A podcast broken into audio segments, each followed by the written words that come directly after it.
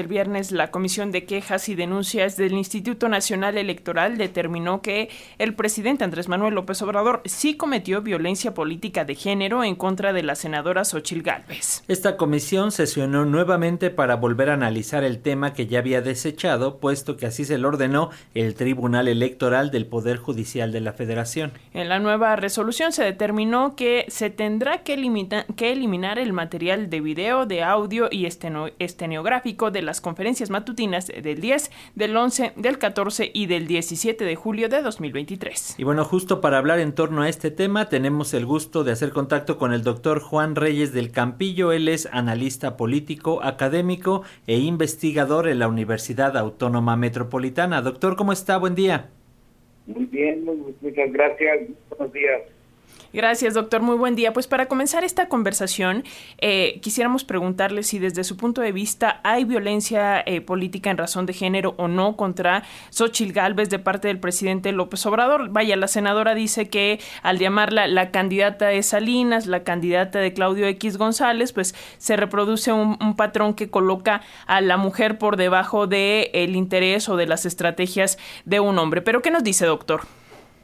Bueno, al respecto es importante señalar que no es muy claro que se refiera a ciertos personajes. El presidente, al parecer, lo que dijo fue que era la candidata de los conservadores, la candidata de la oligarquía.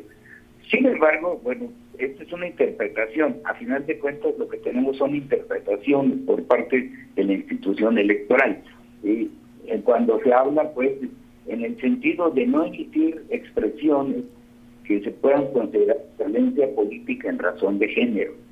Y esto es una cuestión que muchas veces pues, se lleva a las instituciones electorales, en donde muchas veces la institución no tiene, eh, digamos, no hay una objetividad eh, o no es muy objetiva la decisión de la, de la institución electoral. Aquí hay un problema porque la objetividad es uno de los principios rectores. Entonces, eh, muchas veces la expresión es, se pudo haber, eh, posiblemente hubo una violencia política de género o, puede incidir en la violencia política de género. Entonces, el problema muchas veces que se nos presenta es el sentido de la falta de objetividad que, que nos presenta, bueno, la polémica que se da entre los, las organizaciones políticas y la institución electoral. Doctor, además de este caso, en términos generales, ¿qué tanto puede influir en los procesos de selección de candidatos y en las propias elecciones de 2024 este tipo de comentarios que se han venido vertiendo por parte de la presidencia en las conferencias mañaneras, considerando que este viernes se insistió en que tiene derecho a expresar y que no se va a quedar callado? Lo ha dicho el presidente ya en bastantes ocasiones. ¿Cómo lo ve? Claro, eh, aquí hay, digamos, la polémica en, relación con la libertad de expresión. Y esta es fundamental, esta no se puede prohibir. Lo que sí se debe, digamos, tener claro es que eh, cualquier persona, no solo el presidente, no debe emitir esas expresiones que puedan considerarse como violencia política en razón de género. Pero eh, el problema es, insisto, que a veces se tergiversan los dichos o se interpretan los dichos de, los políticos, por el presidente. Eh, alguien dice, bueno, el presidente simplemente dijo que era eh, la candidata de los de los conservadores y de repente apareció la idea de que es una pelea o es una títere de estos conservadores. Eh, esto realmente no es así. Bueno, si nosotros Recordamos en la elección del Estado de México, durante varias expresiones la candidata de la coalición Va por México decía que la otra candidata era tenía titiritero, ¿no? que ella no era más que una eh, gente manipulada, y de eso nunca nos dijo nada el Instituto Electoral ni los tribunales electorales. Entonces, eh, a veces es un problema de interpretación. Y yo no yo no entiendo, yo no creo que, haya dicho el presidente eh, que simplemente la, con, la candidata o la senadora, perdón, la senadora Xochitl Galvez fuese exigida por un grupo de hombres para imponerla, ¿no? y que solo vale por ser una mujer nacida en un pueblo de Hidalgo. esa expresión yo no la escuché y yo no la he escuchado de parte del presidente. Entonces, a mí sí me preocupa que las instituciones electorales estén manejándose con falta de objetividad.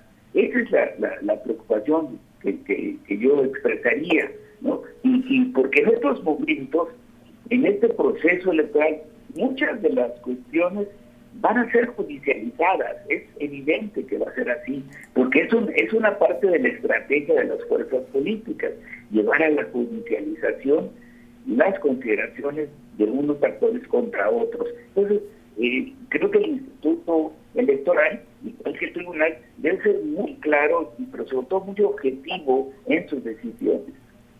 Eh, doctor, eh, en este contexto, digamos, podemos anticipar nuevos encontronazos, vaya, nuevas controversias entre la autoridad electoral y el presidente. Digo, al parecer ya estos ánimos ya se habían calmado con el cambio de los consejeros, pero ahora con, con este caso, con estas eh, medidas, pues nuevamente el presidente arremetió. Justo el viernes dijo que el INE y que el tribunal pues están vendidos. Entonces, ¿qué podemos esperar en, torno a, digamos, pues sí, este, este tipo de enfrentamientos?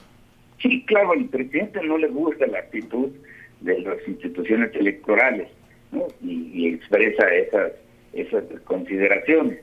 Y, lo que a mí me preocupa es que durante el proceso electoral, pues los, o, lo que, es más, de lo que hemos tenido del proceso electoral, porque al final de cuentas está un proceso electoral, aunque no se, no se le llame así, y los candidatos, aspirantes, digamos, del frente opositor, han buscado publicitarse fundamentalmente a partir de la figura del presidente de la República. Eso es, eso es lo que realmente está detrás.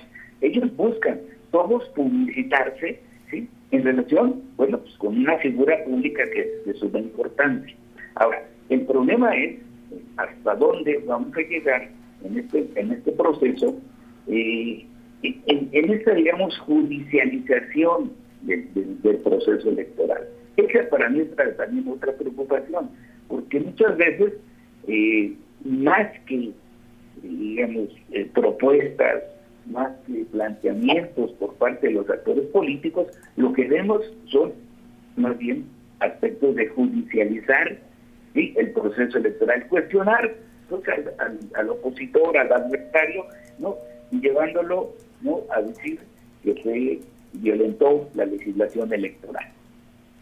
Muy bien, doctor, pues vamos a estar pendientes de lo que siga ocurriendo. Esto apenas va a comenzar y ya tenemos controversias por todos lados. Doctor Juan Reyes del Campillo, analista político, académico e investigador en la Universidad Autónoma Metropolitana. Un gusto platicar con usted y que nos dedique unos minutos a las audiencias de Radio Educación, doctor.